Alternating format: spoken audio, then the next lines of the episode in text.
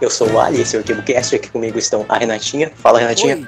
O Luiz Impieri. Fala, Luiz Impieri. Oi, eu sou o Luiz Impieri, o odiador de K-pop número um desse podcast. E essa foi a introdução. O episódio de hoje originalmente era para ser sobre algumas discussões que eu considero meio retrógradas e que ressuscitaram no Twitter, porém acabou virando sobre qualquer outra coisa, inclusive falar mal de grupos sociais e militantes. Ué, isso é errado? Além de ter os temas que eu já citei. E é isso, cara. Curte aí, vai ser uma experiência de qualidade questionável. Faz muito tempo que eu não gravo, um tempo relativamente menor que eu resolvi me afastar do Twitter por motivos de eu sei lá, é uma plataforma babaca de gente babaca, o que me inclui. Mas quando eu voltei há cerca de dois ou três dias, eu vi que estavam ressuscitando umas discussões que por mim já tinham morrido, já deveriam ter morrido, ou sei lá. Mas muita gente me falou que são discussões que nunca morreram, então é meio que uma volta dos que não foram, e foda-se esse tema idiota por si. O Doritos vai reclamar que eu falei que o tema é idiota depois, tá bom. Então é isso, cara. É tipo, estavam discutindo sobre sexualização de anime, um assunto muito babaca, e sobre aquela cena de estupro sobre ser sexualizada ou não que teve em Goblin Slayer um assunto legal que eu tenho um ponto bem fixo, porém é discutido por muita gente super babaca. Então é isso, essa foi a introdução, esses vão ser os temas. E eventualmente vai rolar uma outra coisa totalmente aleatória que a gente vai querer falar, então não se prendam muito a uma estrutura lógica. Você só introduziu, eu quero saber a sua opinião. Começando com o melhor de todos os assuntos, que é sobre a cena de estupro em Goblin Slayer, ah, é o seguinte, cara, a cena foi sexualizada, porque Goblin Slayer é hipersexualizado. E se você discorda de mim, duas coisas. A primeira, cala a boca, você é idiota. A segunda, você não assistiu. E essas duas coisas, para mim, para compreender o seu raciocínio de minhoca sem cérebro, elas estão ligadas, porque você não ter assistido é algo essencial para que você tenha essa opinião de que não é sexualizado e realmente é uma coisa hiper grotesca. Porque eu não imagino que alguém seja burro o suficiente para ter visto a obra inteira, pelo menos a versão em anime, e discordar, porque é algo idiota, é algo completamente sem noção. Uh, recentemente eu estava mostrando para uma amiga uh, algumas cenas de Goblin Slayer, porque ela só tinha visto o episódio 1 e tal. E realmente a maioria das pessoas que tem essa opinião, elas só viram o episódio 1 e não viram nada depois. Realmente tem aquela cena, aquela cena é um negócio hiper grotesco.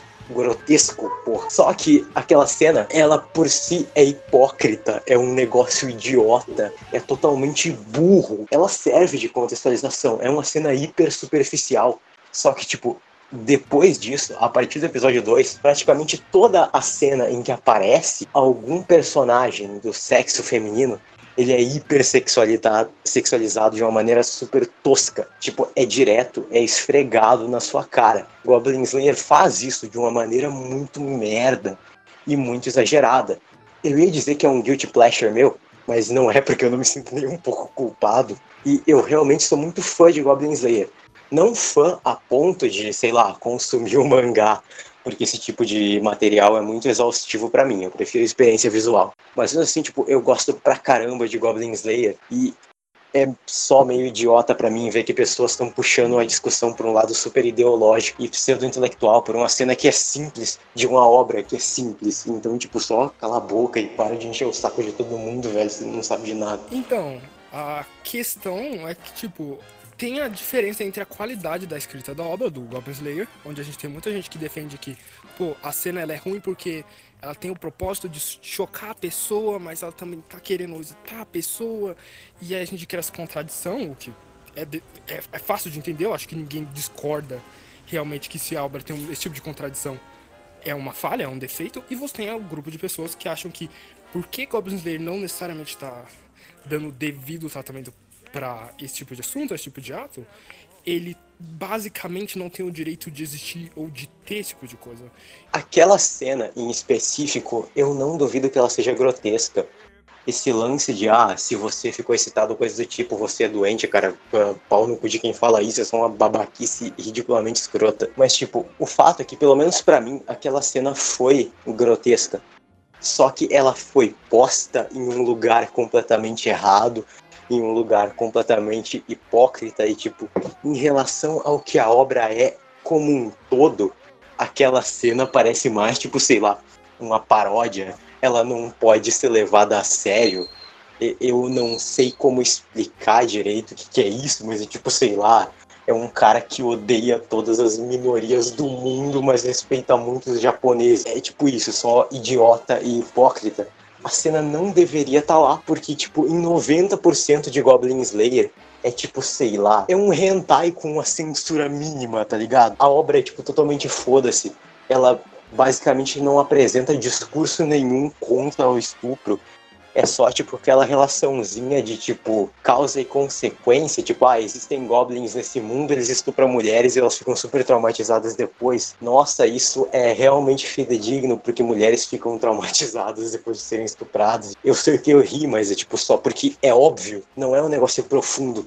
Não é algo que mereça uma super discussão sobre. É, tipo, cara, um desenho japonês sobre goblins. Foda-se. Cala a boca. Ah, eu realmente concordo. Tipo, eu, eu não acho que o objetivo da cena em si era ter um teor meio sexual, porém eu concordo que ela é extremamente vergonha alheia e claramente parece, sei lá, uns dois moleques de 12 anos que começaram a, sei lá, assistir jogos mortais e se acham muito Ed e estão tentando escrever uma obra sobre coisa pesada e uou, vamos colocar estupro porque estupro é pesado e tal. E, e realmente é uma cena bem vergonha alheia, porque você vê que aquilo claramente não passa o peso que deveria. é, é, até um pouco engraçado, fora de, ah, no, no, contexto, aquilo chega até a ser um pouco engraçado, por mais bizarro que você falar isso.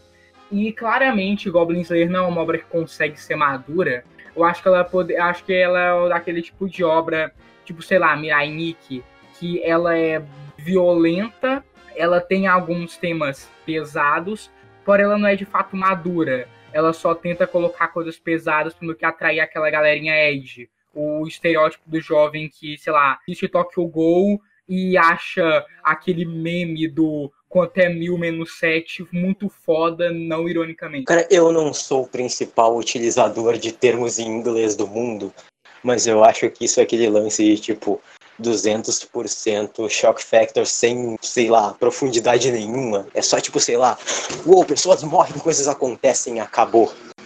É tipo isso. A cena, ela tem a intenção de ser crua, pura e autoexplicativa, mas ao mesmo tempo, tipo, não não naquele contexto isolado e muito menos no contexto geral do que a obra é. E sinceramente, eu sou muito fã de Goblin Slayer, cara. Eu falei, é uma obra que me encanta pela simplicidade genuína. É uma obra chamada Goblin Slayer, com um personagem chamado Goblin Slayer, que só quer matar goblins e é tipo só ele matando goblins. No meio ele conhece várias gostosas e luta junto com elas e salva elas dos goblins. E aí, tipo, só isso é ação gratuita, é it gratuito, é tudo tão gratuito e tão rápido, tão dinâmico, que você mal vê o tempo passar.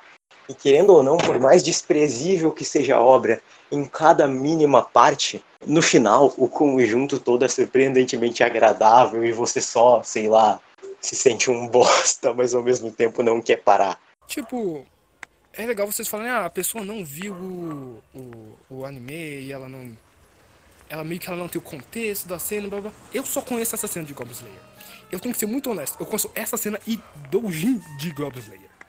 E eu não consigo me importar com nada em Goblin Slayer porque ele me parece muito o tipo de obra que não, não tenta humanizar nada ali. Tipo, tem esse cara que é muito foda, ele mata goblins e ele é o matador de goblins, ele não tem um nome. Ele não tem um ponto. Eu sei que ele é humano, não, não, pera, eu nem sei se ele é humano, foda-se. Tipo, você sabe que ele. todos os personagens têm lá formatos, parecem humanos, eles falam e tal, mas eles não têm nome, eles têm uma personalidade muito básica, eles são todos idealizações, tipo, ah, o cara ele é um foda com uma armadura muito foda. Você entende o personagem inteiro só de olhar para ele. Tipo, ah, tem a sacerdotisa, claramente a garota mais quieta, com uma roupinha chamativa, as meia alta, blá blá blá blá. Esse tipo de coisa de anime. E tipo, nenhum deles tem um nome. Eu não consigo me importar com o personagem quando aparece que a obra em si, ela não tá tentando tratar eles como ser humano. Então, tipo, quando eu vejo ah, essa cena muito pesada, talvez estou, eu não consigo imaginar alguém olhando para Goblin Slayer e chegando à conclusão que tá tentando representar alguma coisa, ou que isso não foi só, sei lá, uma escolha muito bizarra e infeliz de, de elementos para colocar na obra, que no final das contas não, não combina nem com o tom geral da obra, ou só foi colocado ali para dar um clickbait, sei lá. Eu vou ter uma light novel, um mangá e eu lanço ele. Alguém vai pegar, vai folhear lá na livraria, ele vai ver, nossa, tem cenas de coisa. E pega e compra. E quando ele pega, no final das contas, é só sobre um cara muito foda com as garotas bonitas matando os goblins com de vez em quando uns fanservice absurdo que não faz muito sentido. Mas é isso que me parece para mim, é claro. Essa é a perspectiva de alguém que não viu o anime, não viu o mangá e realmente só tá por dentro das coisas erradas envolvendo ele. Cara, isso tudo me fez pensar numa coisa. E, sinceramente, eu não tinha pensado nisso ainda, agora me sinto muito burro. Que é tipo, tá certo, uh, veio a calhar, essa cena, querendo ou não, ela casa com a temática de Goblin Slayer, ela só não consegue ser convincente. Só que mesmo assim, uh, eu acho que, no fundo, rola meio que um 50 a 50 de que, tipo, uh, Goblin Slayer, a obra em si, tem essa cena, só que também soa como se Goblin Slayer fosse totalmente estruturado em cima dessa cena, e essa cena fosse, como é que eu posso dizer, o carro-chefe da série, para apresentar ela e já chegar, tipo, com os dois pés na porta, mostrando é isso aqui. O que não necessariamente vai ser mas é um choque inicial suficiente para que todo mundo comece a spamar coisas sobre Goblin Slayer em todo o lugar, no maior estilo, falem bem, falem mal, mas falem de mim. É, então, tipo, é isso, querendo ou não, se eu não me engano, em Berserk tem isso, o volume em que a casca é abusada, ele é um dos mais vendidos da história, se eu não me engano, ou pelo menos no Brasil, e ele é tipo um dos volumes mais difíceis de achar porque as pessoas compram pra caramba e tal, quase nunca tem para vender. E é tipo justamente por isso, tipo, eu nem sei de que ano é Berserk, mas eu sei que esse negócio da casca tem tipo repercussão e uma repercussão bem grande até hoje, principalmente por se tratar de uma obra de um grande autor, o que creio eu que não seja o caso de Goblin Slayer. Mas, né, foi só tipo uma grandíssima jogada de marketing moralmente desprezível como todas as outras em toda a história do planeta. Eu, eu, eu acho que eu gosto de classificar Goblin Slayer, não só Goblin Slayer, mas animes desse tipo como. Sabe o canal Você Sabia? Eles são o Você Sabia da indústria de, de animação nipônica. O que é o Você Sabia? Os vídeos deles sempre tem uma thumb extremamente chamativa que na maioria das vezes não tem nada a ver com o vídeo, sei lá, eles vão fazer um vídeo de mar, colocam 10 animais mais absurdos que vivem no fundo do mar, e a foto é tipo uma baleia, um, uma baleia azul sendo devorada por um bicho muito maior que ela. Daí você vai ver o vídeo, eles falam, sei lá, do peixe bolha e do tubarão do, do Andy. É exatamente isso. Eles tentam. É, é, é, é você sabia, é igual a Goblin Slayer. Ele tenta te atrair com um negócio que você acha que é uma coisa, só que você chega e além de ser algo totalmente diferente, é algo totalmente genérico que você poderia encontrar em qualquer outro lugar, no caso de Goblin Slayer, em qualquer outro desses animes, não necessariamente de Sekai, porque Goblin Slayer nem é Isekai, mas tipo, ou, ou em Isekais, ou nesses animes de idade média com age normalmente, e no caso você sabia, sei lá, digita top 10 animais abissais no YouTube pronto.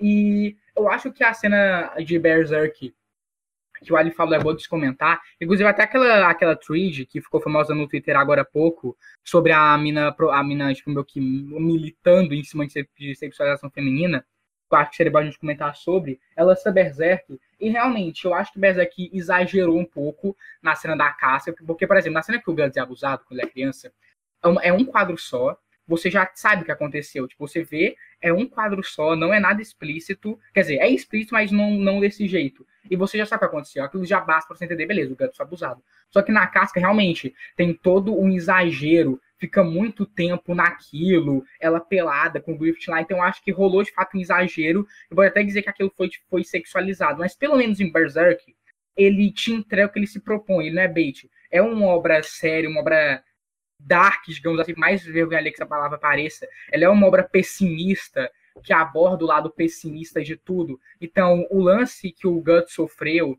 e o que a Casca sofreu impactam muito eles pro resto da vida deles. O Guts mesmo, ele vivia, desde que ele foi abusado, ele tem esse lance de não gostar de ser tocado por homens, de ter todo esse negócio. Tanto que, se eu não me engano, ele só meio que melhorou isso depois que ele ficou com a casca e tal. E por mais que eu acho que Berserk falha em acabar sexualizando demais a cena da casca, eu acho que eles pelo menos cumprem o que ele se propõe, que é fazer um negócio sério e não ser só mais um animezinho de um cara muito foda, com armadura muito foda e uma espada muito foda matando demônio. Cara, tipo, querendo ou não, às vezes não ser mais do que isso é um charme. É tipo exatamente por isso que eu gosto de Goblin Slayer.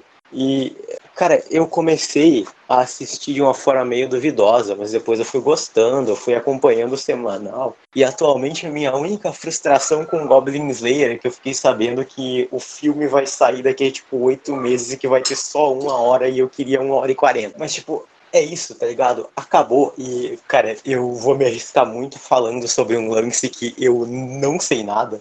Eu não li Berserk. Mas, tipo, o lance da casca e do Griffith, ele não tem, querendo ou não, uma plausibilidade maior de ser mostrado de uma forma mais extensa, porque esses dois personagens tinham uma relação e aquela coisa que talvez tenha sido desejada pelos dois ou por um deles está acontecendo, mas ao mesmo tempo que aquilo é algo super desejado está acontecendo da maneira mais creepy e pessimista possível. E todo esse lance é para mostrar, tipo, o quão. Ah, foi. Porque querendo ou não, ah, foi doentio demais e não sei o que. E eu acho que esse foi o objetivo, tá ligado? Eu gosto que você colocou a frase de uma maneira que parece muito pior do que você tá dizendo. Tipo, eu também não vi Berserk, mas eu acho que é isso que eu consegui dizer, tipo, perspectiva. No caso, a cena do Guts, ela, sei lá, eu não sei se ela se passa no presente, isso é uma lembrança, o que que é. Mas a cena da casca, eu sei que se passa no presente, é um momento impactante, é um momento de mudança na obra. E eu sei que você tem o Griffith lá. Então, você tem um personagem com uma perspectiva fazendo um ato, certo? Então, tipo, beleza. É nojento, é repugnante, é. Mas é para todos os personagens envolvidos? Tipo, se não, então, a, meio que a história ela já cria uma desculpa esfarrapada para poder enrolar nessa cena ou poder fazer um traço diferente do que você esperaria, tipo. Porque eu, eu duvido que a cena do Guts dure mais que uma página, então, com toda certeza, é só uma lembrança aleatória, enquanto outra é um evento de impacto enorme do, do decorrer da história, que não tem impacto só, será, pro passado do Guts e jeito de agir, mas, tipo, o real decorrer da narrativa, é isso que eu, que eu acho que é, tipo, eu não vi corrigir isso. Foda-se. Cara, mas é basicamente assim, quando você vê algo e você acha que essa coisa tá errada, ela pode estar tá errada em um espectro, querendo ou não, não vai alterar nada. Por exemplo, algo ser moralmente errado em uma obra de ficção em que ninguém vai se machucar no final. Você tende a achar várias maneiras e vários motivos pelos quais aquela coisa tá errada. Quase nunca esses motivos são certos. É, então, tipo, e querendo ou não, cara, Goblin Slayer ele é só a transposição para uma mídia mais acessível e mais procurada de algo que já existe. Tipo, eu não vou aqui falar que tal coisa foi precursor de tal gênero, mas eu sei, ou pelo menos ouvi falar, que essas obras medievais, vulgo Dark Fantasy, elas realmente têm muito esse lance de estupro e de coisas totalmente imorais, principalmente em relação a sexo. Tipo, eu também sei que esse lance de goblins, trolls, orc ou qualquer criatura humanoide grotesca e verde, assim como o lance dos tentáculos, é, é meio que um quase que um gênero de doujinshi e coisa assim, então, tipo, querendo ou não, isso tem um precedente pornográfico muito grande. E sei lá, tá ligado? É só uma transposição para uma mídia mais acessível, como eu já disse. É uma obra que entrega aquilo para pessoas que estavam procurando outras coisas. Querendo ou não, é esse choque que faz a jogada de marketing funcionar.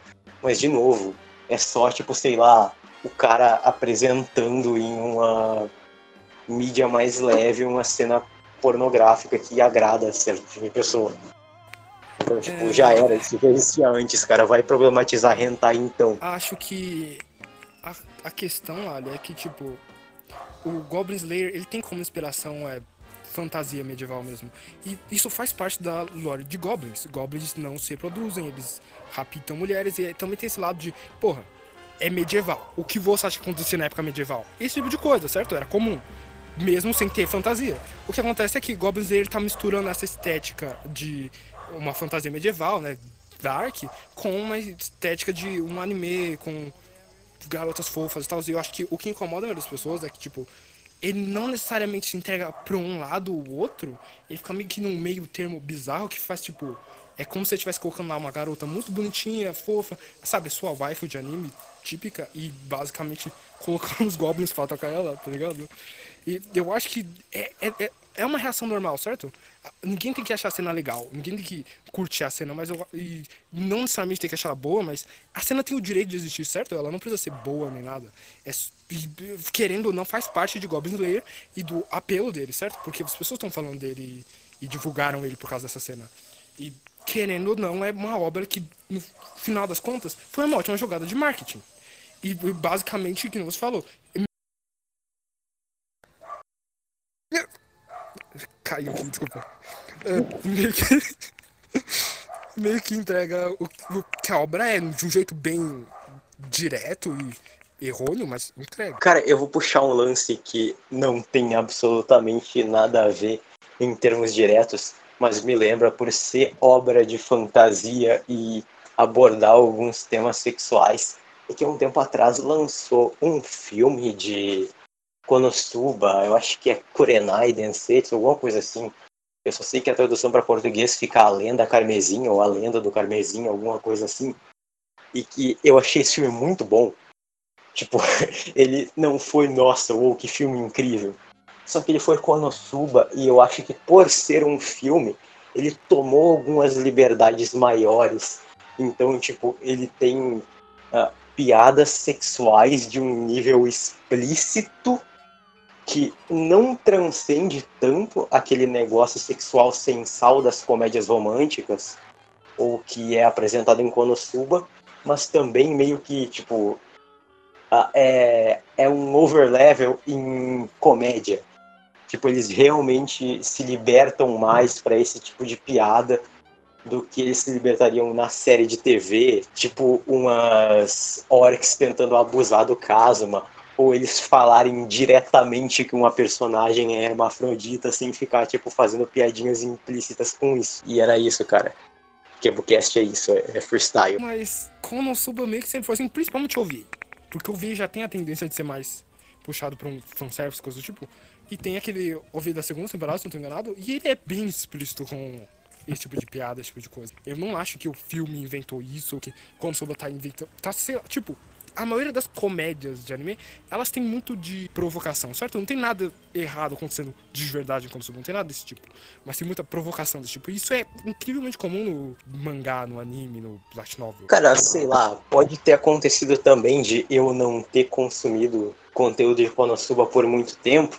Até porque, sei lá, lançou uma temporada a cada ano ou a cada dois anos. Então, tipo, sei lá, eu acho que se eu tivesse ficado mais de seis meses longe desse conteúdo, eu ia ver a Darkness e falar, tipo, nossa, que, que personagem novo e incrível é esse que eu nunca tinha visto. O lance de Konosuba, eu não cheguei a ver ele, eu cheguei a, a ver várias pessoas comentando, ver até uns trechos, inclusive esse trecho da personagem hermafrodita, e eu acho que não é nem só por ser Konosuba, é porque esses filmes de anime, os que não tem nenhum tipo de ligação direta com a história, tipo assim, não necessariamente fillers, porém não são necessariamente um complemento. Por exemplo, uh, teve um exemplo do oposto. Teve o anime, por exemplo, de Persona 5, aquele meu que acabou com o final aberto. Daí vieram dois OVAs que terminam esse final. Então, eles não precisam meio que fazer nada para chamar atenção para esse OVA, porque quem viu a Persona e gostou, ou então nem gostou tanto, mas quer saber o final do anime sem jogar o jogo, vai ver esses OVAs para ver como a história termina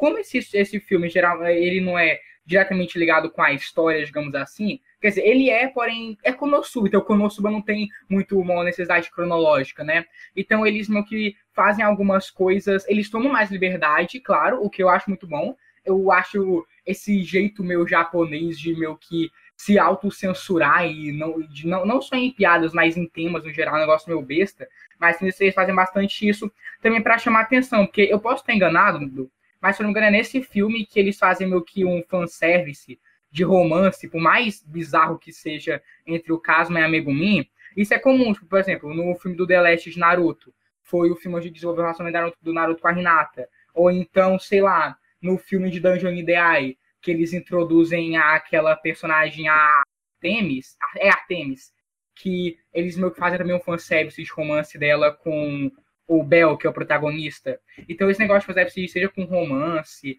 ou então com alguma coisa que você não tem uh, na obra original, uh, que você não tem em quantidade, uh, geralmente atrai as pessoas para ver isso. Porque, ah, sei lá, exemplo, a galera que tipo, o personagem, ah, vai ter um fanservice deles aqui, bora ver, entendeu? Eu, pessoalmente, veria esse filme, porque eu, eu, eu tenho essa viadagem minha, eu gosto de casalzinho em negócio. Tanto que uma, uma, um negócio que mais me irrita na minha, numa das minhas franquias favoritas, que é justamente The Legend of Zelda, é o fato de, basicamente, de nunca o Link e a Zelda, tipo, ter esse fanservice deles ficarem juntos. Até no, no Breath of the Wild, isso não tem de fato. Então, eu entendo, eles fazem isso tanto como uma liberdade maior, como uma jogada de marketing, e eu não vejo problema nenhum nisso. Eu acho que é uma das jogadas de marketing que eu considero, tipo, 100% legal. E até nesse filme, teve uma treta com essa personagem que é hermafrodita, que eu não sei se na gringa falaram muito sobre isso, mas no Brasil eu ouvi uma galera comentar sobre, meio que problematizando que seria uma espécie de transfobia, porque eles estão pegando uma personagem que é uma, uma personagem hermafrodita barra trans, e estão meio que fazendo piada, porque ah, o fato dela ser mulher, dela ter aparência de mulher, mas ter um órgão sexual masculino, é humor, é piada, e você transfobia o que eu acho um negócio bem retardado. Mas, sei lá, esse negócio de problematização acho que seria um negócio interessante para falar aqui. É complicado, tipo, falando de Konosuba, porque essa mesma obra onde um dos personagens principais é admit... tipo, a Darkness, caramba, não existe um personagem que eu na minha vida que é tão masoquista, tipo, obviamente. E basicamente toda cena que ela pode levar uma porrada, eles vão fazer ela levar uma porrada ou ser xingado qualquer merda e, e gostar disso todos os momentos. Onde tem piada, sei lá, de Kazuma batendo punheta escondido. Isso, isso é Konosuba, certo? Eu não acho que alguém entra em Konosuba sem querer e fica, meu Deus, esse é o tipo de humor que eles contam. Claro que é. Konosuba não tá, tipo, em nenhum momento Konosuba se importa em respeitar a opinião de ninguém, eu diria. Cara, é, é basicamente o assunto de Goblin Slayer, é, tipo, uma opinião formada e completamente plausível por uma pessoa que só consumiu aquele conteúdo ou esqueceu todo o resto. Então ele meio que pega uma parte que ofende tal minoria, só que ignora todas as outras que ofendem todo o resto. Então, tipo, não é como se fosse um preconceito específico, é até uma espécie de igualdade. E esse lance que o Luiz falou sobre o japonês se autocensurar coisa assim, é algo que seria abordado, inclusive vai ser abordado agora, que é no lance de sexualização de personagens femininas de anime, que isso creio eu, tem um enraizamento muito grande na própria sociedade japonesa. É algo que você, por exemplo, talvez não veja tanto nos Estados Unidos ou no próprio Brasil. Até porque a gente não tem necessariamente um, sei lá, um reduto de criação de mídias animadas incrivelmente bom. Pelo menos não a um nível, sei lá, que o Japão tem. Mas é tipo, como nós somos um povo relativamente mais aberto sexualmente, as coisas fluem de maneira natural. Só que a sociedade japonesa, ela é muito mais censurada, ela é muito mais contida. E essa parte sexual que é contida, ela não vai simplesmente tipo deixar de existir. Ela vai se acumulando e se intensificando. Porque tipo, você não tem meios de extravasar. E creio eu que seja por isso que nascem essas coisas super bizarras de teor sexual e porque é sempre lá. E também talvez seja por isso que a indústria pornográfica japonesa é tipo gigante. Tipo, tem um, uma questão social.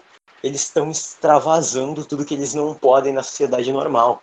É por isso que personagens são altos, que têm cabelos coloridos para alterar completamente o físico padronizado do japonês. Tipo, anime é uma forma muito pura e muito bonita de escapismo. Tipo, quando você tenta super padronizar isso aos moldes do que você quer que seja, você meio que está tentando calar toda uma sociedade que faz isso em parte sim porque gosta, mas também porque precisa. Então, tipo, sei lá, querer problematizar muito esse tipo de coisa sem ter noção do que acontece lá é algo só muito babaca, como todo o resto. Tipo, esse negócio, ah, o anime ele tá fugindo do que parece o japonês e tal. É mais questão de o anime ele é uma idealização, certo? O anime ele nasce no, no meio que um processo de tentar pegar todo elemento da realidade e simplificar ele e embelezar ele de uma forma que ele nem realmente mais parece tanto com a realidade. Se você pega, por exemplo, um personagem, tem isso, eles têm cabelos coloridos, eles têm olhos grandes, eles têm um nariz que é só um traço, a boca deles é só um traço, praticamente não tem no beiço, eles têm corpos bons, eles têm roupas legais, eles são maneiros, eles têm esses estereótipos, tipo, na maior parte, pelo menos hoje em dia, certo? Acho que a maioria das pessoas concordam que o anime ele é feito por pessoas que curtem anime para pessoas que fazem, que, que consomem anime. Então, tipo, você meio que meio que deu uma volta tão grande que hoje em dia a inspiração maior deles não é a realidade. Então, você tem algum, algumas coisas que elas não combinam ou elas não significam a mesma coisa que elas significariam em algo que está tentando emular a realidade, mas dentro do anime as pessoas estão acostumadas, elas não acham que é um problema, elas não enxergam do mesmo jeito. Então, acaba que todo mundo meio que tem uma perspectiva, uma tolerância diferente às coisas. E basicamente quando a pessoa fala, ah, esse tipo de coisa não pode existir, você está meio que negando um grupo inteiro da. Sei lá, um grupo inteiro de, de anime. Na verdade, obras no geral, de animação principalmente, mas obras fantasiosas, se, nunca, uh, obras que tendem a ser fantasiosas, elas, obviamente não vão tentar ser muito reais. Uh, a gente não vê tanto dessa polarização em, por exemplo, cartoons ocidentais, porque a maioria deles, pelo menos esses, a maioria desses que fica famoso, tá, quase que são famosos atualmente, tá, uh, Steven Universo, até um pouco atrás era apenas e tal, eles são muito mais, como posso dizer, distorções da realidade. Os personagens, por exemplo, têm braços extremamente finos, um corpo que, sei lá, se existisse na vida real não iria ser funcional. E os animes, por mais que tenha esse negócio de olho muito grande, o nariz que é só um traço, fisionomia é muito mais, como posso dizer, realista do que um cartoon ocidental. Então, acho que isso dá mais margem para tanto para a problematização quanto para a própria sexualização, porque sei lá, porra, a hora de aventura, não ia fazer muito sentido colocar, sei lá, a princesa Jujuba com uns puta peitão de do tamanho de uma coxa. Uh, e nos animes é muito interessante que a, eu acho que a gente aqui no Brasil, a gente não, a galera que meio que consome anime só por diversão, Uh, e não tem nada de errado com você gostar só por diversão, é óbvio. Não, tem uma ideia um pouco diferente, um pouco errada do Japão, deve achar que nosso Japão é um lugar muito maneiro, gostar cosplay na rua e tal. O Japão é um país um tanto quanto problemático. tanto que muita gente fala, ah, você quer morar no Japão, o Japão é um país que eu não gostaria de morar, eu gostaria talvez de visitar, tipo, a viagem, mas morar não, porque o Japão é um país um tanto quanto problemático, porque além de ser um país extremamente conservador, e eu falo isso, ele é extremamente conservador. A gente, o, a, o povo fala que o Brasil é um país conservador, bicho, o Brasil é um país extremamente liberal. O Japão é extremamente conservador, principalmente sexo. Sexo no Japão é um tabu tão grande que uh, um, um, casal em público se beijar, só se beijar já é considerado extremamente obsceno. Tipo, lá, por exemplo, pessoas do mesmo sexo não podem se casar e coisa do tipo. E o próprio Estado japonês ele é meio que uma ditadura velada, digamos assim, porque se você é um civil no Japão, é basicamente impossível você vencer qualquer tipo de processo contra o governo. Então, se o governo quiser te fuder, você não tem a menor chance, entendeu? E isso, se, isso acaba se manifestando na própria sociedade. Tanto que lá no Japão, o que está fazendo sucesso agora é um tipo de restaurante que prioriza o mínimo de contato humano possível. Tipo, você chega, você se senta, o garçom traz um, o cardápio até você, você pega, você só anota lá o que você quer, ele pega, ele olha, ele traz a comida, não fala com você, depois ele só te dá a máquina, faz o cartão e pronto. Tanto que no Japão se vende mais fralda geriátrica do que fralda para criança. O povo no o Japão tem um índice de natalidade muito baixo, que as pessoas são tão nessa bolha de, antissocial, de antissocialidade que elas acabam se privando de relacionamentos gerais. Então você junta esse extremo conservadorismo, esse fato do sexo ser um tabu e essa própria cultura de pessoas meio que se isolarem e você faz pessoas se extravasarem no, nas obras midiáticas, que seriam os animes, os mangás. É por isso que é tão exagerado. Lá tem esses mundos extremamente diferentes, ou então na parte dos hentais, tem hentais, sei lá, completamente bizarros de, sei lá, eye penetration e coisas do tipo, porque justamente é a forma deles extravasarem. Porque japonês, não, o sexo, para eles, é extremamente um tabu na vida real. Então, nesse mundo, eles extravasam. E eles fazem personagens também idealizados, principalmente como já falei, com traços, uh, cabelo colorido, coisa do tipo, porque o, o, o Japão é um país com muito de, com uma só etnia. O povo lá, ele tem uma, meio que uma só etnia, basicamente. É muito difícil você ver um latino ou um negro no Japão. Então, eles meio que tem um padrão de pessoas lá, e eles meio que quebram esse padrão nessas obras. Então, a gente tem, a gente tem uh, o fator da sexualização e tudo isso. Claro, a, sexualização feminina ela é muito maior, porque, querendo ou não, é um país conservador, e países conservadores são predominantemente machistas, mas eu acho que é uma, uma problematização um pouco sem sentido, até porque essa tweet que eu falei no Twitter, da mulher que comentou, ela pegou basicamente só exemplo de animes ou, ou shonen ou seinen, ou seja, focados para homens. Então, do que, que se a sua obra ela é focada para homens, o fanservice vai ser muito mais sendo das personagens femininas. Assim como, por exemplo, nos animes shoujo, esses de romance são focados para garotas, tipo, sei lá, uh, Aoharu Hide, Kimi Todoki, uh, uh, My Little Monster, etc. Esses animes, uh, eles têm esse estereótipo, tipo, da menina, é a menina meio que normal, sem nenhum tipo de característica acima, é tipo a menina padrão que não, tipo, comum que não se diferencia de ninguém. E o cara, ele é, tipo, bonitão, ele tem um físico, ele, tipo, ele é saradão, físico trincado, é todo alto, é bonitão. Porque é feito para meninas. E meninas, obviamente, idealizam homens. Elas, elas idealizam o príncipe cantado, ou então o bad boy. E isso tem essa, essa, essa idealização dos personagens masculinos. Tanto que, o, na maioria desses animes shows de romance, eu sei porque eu vi muitos deles, sim, eu gosto muito de shows de romance, a maioria dos personagens masculinos, o, o, o protagonista masculino, ele é sempre esse cara idealizado, e a mina, geralmente, é a mina comumzinha. Uh, a gente tem algumas exceções, mas a maioria é basicamente desse jeito. Uh, e tem, tem outras obras feitas para mulheres, como por exemplo Free. Free é basicamente natação, é uma natação, natação, mas basicamente focado em mostrar cara sarado sem camisa. E tudo bem, porque ele, ele é público feminino. E não tem nada de errado com isso. Mas você não vê essa galera que problematiza, por exemplo, sexualização feminina problematizando isso. Eu, eu, acho que até é um pouco de hipocrisia, porque, tipo, a, a coisa que te agrada tá de boa, só que o que não te agrada é errado. Eu também acho isso uma baita hipocrisia. Eu acho que ou você problematiza tudo, ou você não, não problematiza nada. Eu, por exemplo, não vejo nada de errado com nada. Eu gosto de Noragami. Noragami, todo mundo em Noragami é bonito. A Bichamon é bonito, Yata é bonito, todo mundo é bonito em Noragami. Uh, e eu acho que essa problematização é extremamente sem sentido. Até eu não sei, ah, é tanto que elas ignoram, por exemplo, os yaois. A, a, tanto que a maioria dos yaois famosos, eles não são feitos para homens homossexuais. São feitos para mulheres que têm esse, esse fetiche de ver dois caras se pegando. E tanto que é extremamente estereotipado. E se você for dar uma militada, você até vê que a maioria dos animes yaoi são extremamente homofóbicos, mesmo que sempre estereotipi, estereotipicam o casal só pra mina se sentir excitada e coisa do tipo. E você não vê elas reclamando disso.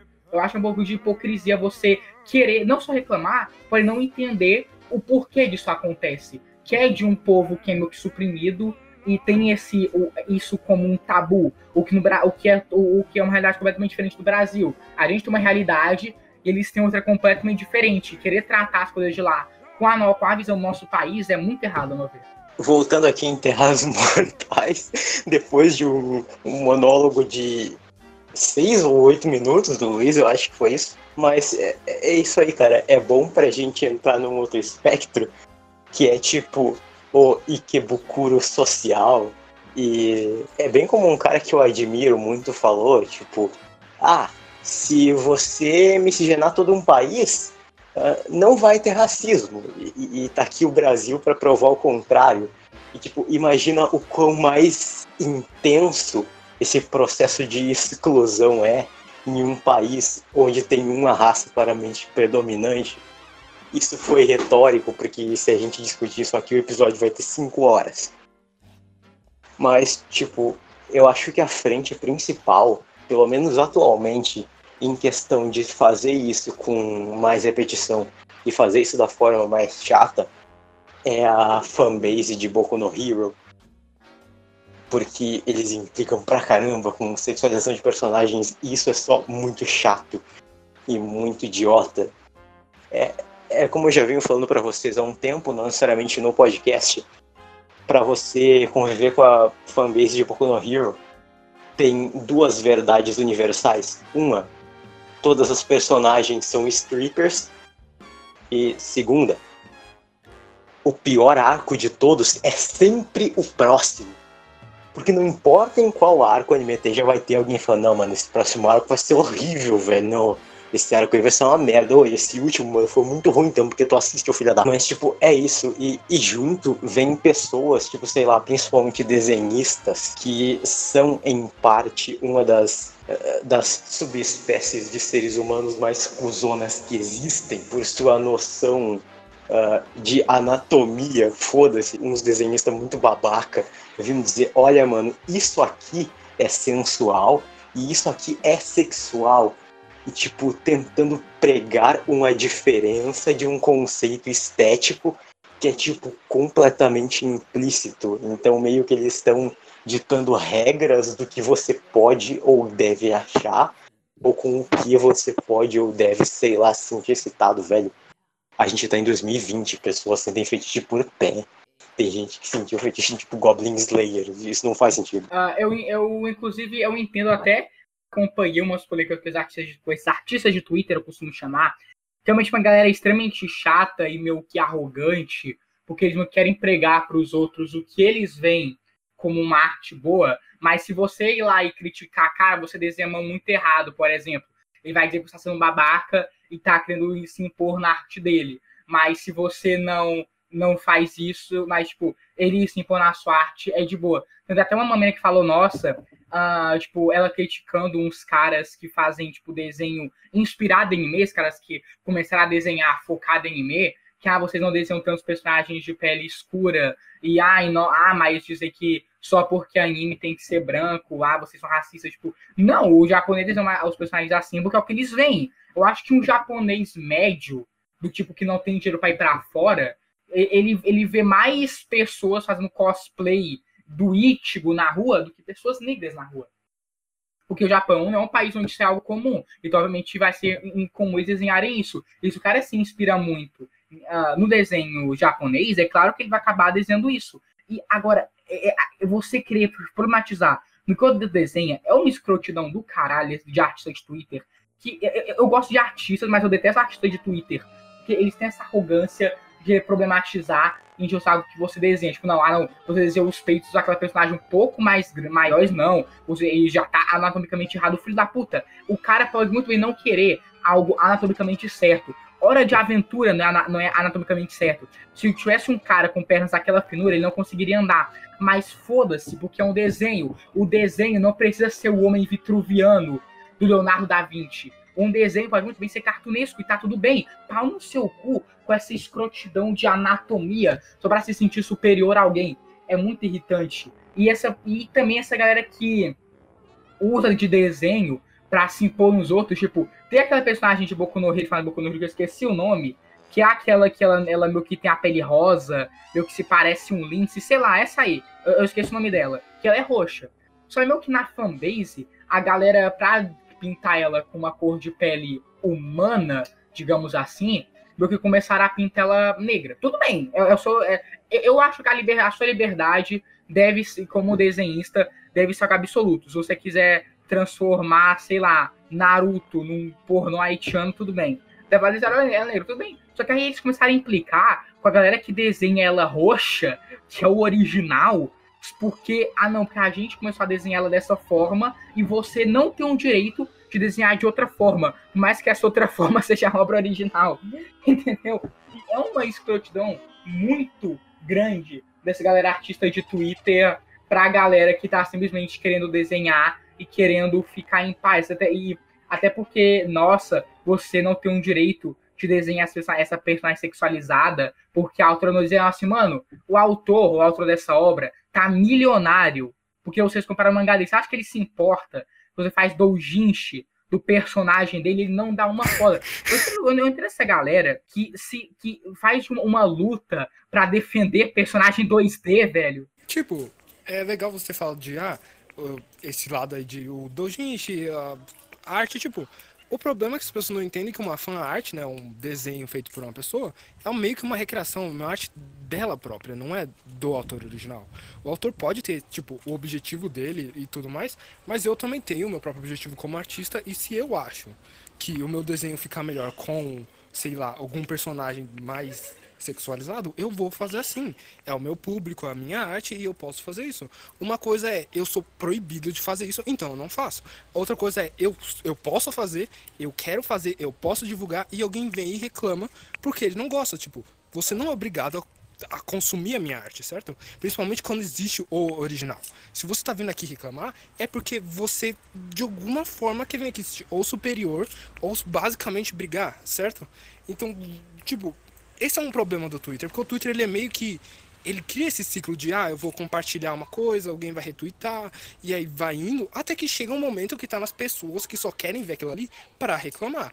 Porque, por exemplo, no, na comunidade de artistas de desenho de anime, sei lá, japonesa, a maioria deles desenham desenhos é, apelativos. Mas você não vai entrar nos comentários vai ver um monte de pessoas reclamando ah, a pele do personagem, não só porque sei lá, o nível de pessoas que reclamam disso lá é menor, como também não é muito mais complicado para um negócio desse chegar aqui. Então, quando você vê que você reclama de desenho japonês, é sempre um repost ou alguma coisa assim.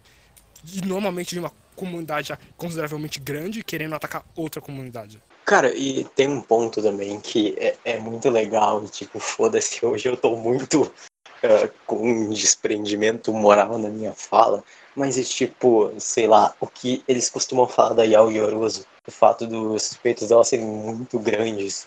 E tipo, mano, ela tem, sei lá, 15, 16 anos, mano.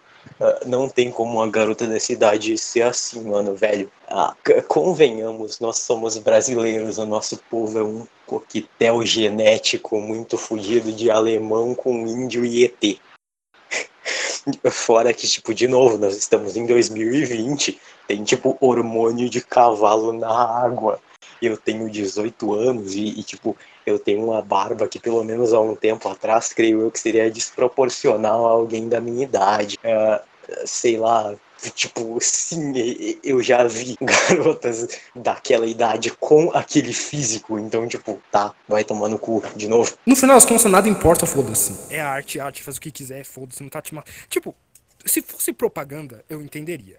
Mas o Boku no Hero ele não tá te obrigando, ele não tá falando para você fazer isso, não falando pra você desenhar isso. Não falando que as pessoas são assim. Ele tá tipo, ele fez um desenho, isso simboliza uma pessoa, essa pessoa não existe, ela tem X idade, ela faz X coisas e é isso. O Boku no Hero ele não tá te obrigando a, a, sei lá, fazer nada, tipo, olhar esses personagens com o olhar que as pessoas estão tendo. O que ele tem é, sei lá, você tem aquela professora lá que quase não usa roupa e tal, mas a gente meio que nunca tem ah, um personagem adulto, não tem, não tem nada desse nível o Boku quase não entra nos, nesse tipo de coisa. E quando ele entra, tipo, um personagem que ele é claramente zoado, nojento, e tipo, ninguém gosta, sabe? Ninguém olhar, ah, o Mineta é herói. Não, ninguém acha o Mineta legal. E o fato do Mineta tá lá faz basicamente impossível você simplesmente olhar e falar, nossa, e a Ozora bem tudo. Porque você vai se sentir como o Mineta, e se sentir como o Mineta, se sentir um lixo. Sim, inclusive, uh, a galera xinga muito o Mineta como se alguém fosse discordar, tipo, nossa, velho, como que o Mineta é, é babaca, ele é assim direito. Ah, ele, ele, ele foi feito pra ser um babaca. Não, mas não tá entendendo, os fãs dele são os bosses. Tá, mas ele não tem fãs. Sabe que, tipo, a galera não gosta do Mineta porque ele foi feito para as pessoas de babaca? Parece que a, a, que a Facebook no Hero, uh, eu sinto que eles sugaram um pouco da fanbase de quadrinhos ocidentais, tipo Marvel, etc., e trouxe essa galera extremamente chata que eu costumo chamar de militantes de hashtag, porque eles, tão, eles não fazem nenhuma mudança de fato no mundo. Até porque a, a, a Twitch daquela mina pode ter tido uns 14 mil RTs. Mas aquilo nunca vai chegar no Japão e o japonês realmente se importar com aquilo. Tudo que eles meio que comentam é para ganhar like, RT e esses biscoitos no geral, para se sentir melhor, mais famoso e colocar um pouco de significado numa vida completamente vazia e sem objetivos. Então eles começam a falar as coisas mais óbvias do mundo só para ganhar RT, o que me irrita um pouco, porque claramente essa pessoa não pensou nisso sozinha. Tu joga esse a mesma o mesmo as mesmas palavras na busca, tem um monte de tweet igual. E essa galera que problematiza justamente, ah, não tem como tal coisa ser assim. Mano, claro que tem como tal coisa ser assim. Pode ser raro, mas tem muitas pessoas uh, com uma genética diferente. E mesmo que fosse algo impossível. Cara, em que momento o autor disse que ele quer fazer algo realista? Parece que essa galera não entende que não é porque o estilo de traço de um anime ele é um estilo um pouco mais parecido com uma pessoa mesmo, que o objetivo daquilo é para ser real, não. Às vezes o cara pode muito bem não, fazer algo que não é real, e só tô quer fazer algo que não é real, uh, qualquer argumento que você possa usar para isso, ele automaticamente cai por terra. O, o, o que eu sinto nessa galera é que eles meio que eles têm, eles querem que tudo uh, no, no que diz respeito à arte no geral seja da forma deles e qualquer um que faça o oposto disso tá errado. Você pode criticar o que quiser a pessoa tem o direito de criticar, não gostar e falar o que quiser na internet. O que ela não tem o direito é de acusar as pessoas que criam e as pessoas que consomem aquele tipo de arte de estar tá cometendo algum erro maligno porque não se encaixa ou não atingiu o nível de perfeição que eles querem, sabe? Tipo, eu posso até desenhar um desenho realista, mas se eu não ter proficiência para isso, alguma coisa vai sair errado ou estranha. Ou de repente eu coloquei algum tipo de imperfeição ou perfeição no personagem de propósito. E como basicamente as pessoas estão mais preocupadas em acusar a pessoa e quem gosta do que conversar e dar um feedback real, a gente acaba tendo esse tipo de situação. Por exemplo, não sei se as pessoas já olharam Mona Lisa, mas ela claramente tem um peito torto. Não é do mesmo tamanho. Se a gente tá falando de perfeição é, de anatomia e tal, não é perfeitamente anatômica, certo? E é, dá para entender por causa da época, o tipo de pintura e tal, mas querendo ou não, nem um grande exemplo de ah, essa arte aqui é perfeitamente correta, não tá perfeitamente correta. Cara, eu, eu quero fazer uma pergunta aqui, porque agora eu tô curioso, tá? Mas, tipo, no quadro da Mona Lisa, ela não tá retratada meio que de lado? Mesmo de lado, Ali. Anatomicamente tá incorreta. Cara, se eu, eu já vi várias vezes tal fazerem isso com personagens em alguns desenhos e tal, tipo, quando o personagem tá posicionado de lado, tipo, como é que eu posso dizer? O olho dele, que tá no plano principal, rente à tela, é, me, fica menor do que o olho que tá em segundo plano, justamente para fazer essa proporção, porque ele tá mais próximo de você e tal. E, tipo, sei lá, cara, 10 mil anos atrás tinha povos que criaram uma trigonometria. Obviamente não foi 10 mil anos atrás, não foda-se. Então, tipo, sei lá, o conceito de arte sempre foi, tipo, meio que super desenvolvido na raça humana, então eu acho meio difícil isso. Tipo, não é nem tentando definir o que é arte, o que não é arte, mas é tipo, mesmo se você só aceitar aquilo como produto, você não pode negar que cada produto tem seu próprio público-alvo. E que às vezes não é você, tipo. E que não te diz respeito tentar proibir a produção ou distribuição de tal produto. Desde que ele não prejudique ninguém de forma direta ou indireta. E eu acho que quando as pessoas falam assim, ah, de forma indireta, mas isso aqui tá prejudicando tal grupo de pessoas, ele não realmente tá. O que tá realmente prejudicando as pessoas é algum maluco por aí, e não o, o meu anime, o meu mangá, o meu desenho na internet. Não, é justamente, uh, eu, eu acho que é uma interessante comentar como que as pessoas parecem se ofender muito com os negócios na internet que não faz o menor sentido, tipo, ah, uh, este, este desenhista desenhou essa personagem que mostrou muito por exemplo, quando adaptaram alguma parte do mangá de Boku no Hero para anime, eles afinam, tem uma cena lá que eles afinaram muito a cintura da Uraraka. Eles falaram, nossa, eles estão uh, sendo escrotos porque eles estão tirando a representatividade das meninas que não têm esse corpo e vão se sentir tristes. E assim, cara, sendo bem honesto, se você se sente triste e tem problemas reais e, e fica realmente deprimida ou coisa do tipo, porque você vê uma obra de ficção e você não se sente fisicamente representado, me desculpa, mas o que você precisa não a, a solução para o seu problema não está numa mesa digitalizadora de um artista lacrador, digamos assim. Ela está na mesa de um na, na cadeira de um psicólogo que você precisa de, tra de tratamento psicológico, e não de uma forma ofensiva, nossa, você é maluco, mas pessoas no geral, acho, acho na minha opinião, acho que todo mundo uh, devia poder fazer terapia, que infelizmente não é monetariamente acessível, mas todos nós a gente lida com nossos próprios problemas, a gente tem que fazer terapia. Eu mesmo já fiz terapia, inclusive, mas uh, eu acho que se você chega num ponto que a sua autoestima tá tão baixa que só de ver uma personagem com a cintura fina e peito grande deixa para baixo, Uh, então, o problema não é a mídia. O problema tá em você e você precisa procurar uma ajuda real. Porque me impressiona muito que essa galera de Twitter, na hora de uh, dar dica pra pessoa que tá mal, faz tudo, menos mandar pro psicólogo. Isso me lembra até um caso de uma youtuber. Era, eu não sei se era a. É que tem duas youtubers que são muito parecidas. Uma é a Alexandrismos, a outra é a de um canal lá, nunca te pedi nada. Eu não sei qual delas foi isso, porque elas são muito parecidas. E muito parecidas, entendo, elas pesam 500 quilos e tem cabelo colorido. Mas elas são Alexandrismos.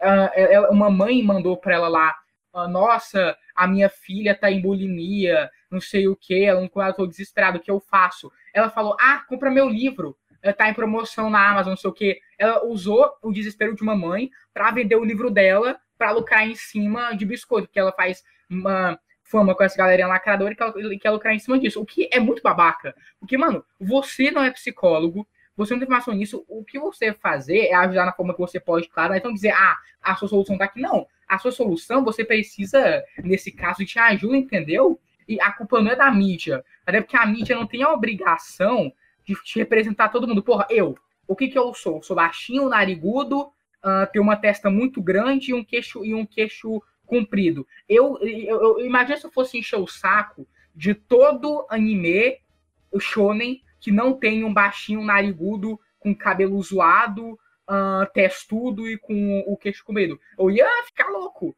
Porque é justamente isso, a obra não só para representar a realidade. O Goku, sabe? O anime que eu achei quando era criança era Goku, era Cavaleiro do Zodíaco, etc. Eu não era o Seiya, eu não era o Goku, era um moleque gordinho de 10 anos e tá tudo bem. Porque obra não é para ser assim. E se você se sente ofendido com isso, o problema é a obra. O, o problema tá dentro de você e você tem que procurar ajuda. Esse negócio de querer que uma obra de além de querer cagar regra em cima de arte, quanto também querer que uma obra meio que supra a sua falta de autoestima, é um negócio até que triste. Me lembra aquela, aquelas pessoas que, sei lá, namoram alguém e que, que esse alguém fique com eles o tempo inteiro só para suprir uma falta de autoestima. Esse tipo de boa, de novo, eu gostei muito de como o Luiz retratou de uma forma, tipo, super é, nem um pouco ofensiva essas pessoas que pesam 500 quilos e têm cabelo colorido. Mano, esse, esse é o episódio tipo, mais ofensivo, certo? E, e tipo, cara, eu me sinto no direito de falar, porque eu sou gordo, o copo que tá na audiência é gordo, o Luiz era gordo. era muito foda porque o Luiz era gordo, eu não admitia que era gordo, então eu falava, tipo, não, mano, eu não, tô, eu não sou gordo aqui nessa foto aí, eu tô deitado. Mas, tipo, sei lá, eu só uh, lembrei de um caso em que as pessoas que se opõem a algo tendem a dizer que vão se comportar de uma forma agressiva que eles não são capazes de emular na vida real. E, e, e, tipo, foi muito bom porque eu lembrei de um tweet de uma garota mais ou menos nesse perfil, em que ela falou, tipo, ah, eu tava andando na rua, indo pra faculdade, e eu vi dois garotos com a camisa do Bolsonaro. Logo pensei, hum, eu vou socar alguém. E quando passaram por mim, eu ouvi um deles falando: Olha só o tamanho dela, mano. Que pererecão indigesta. E depois dizendo que chorou. É tipo, vou socar alguém. Me insultaram. Chorei.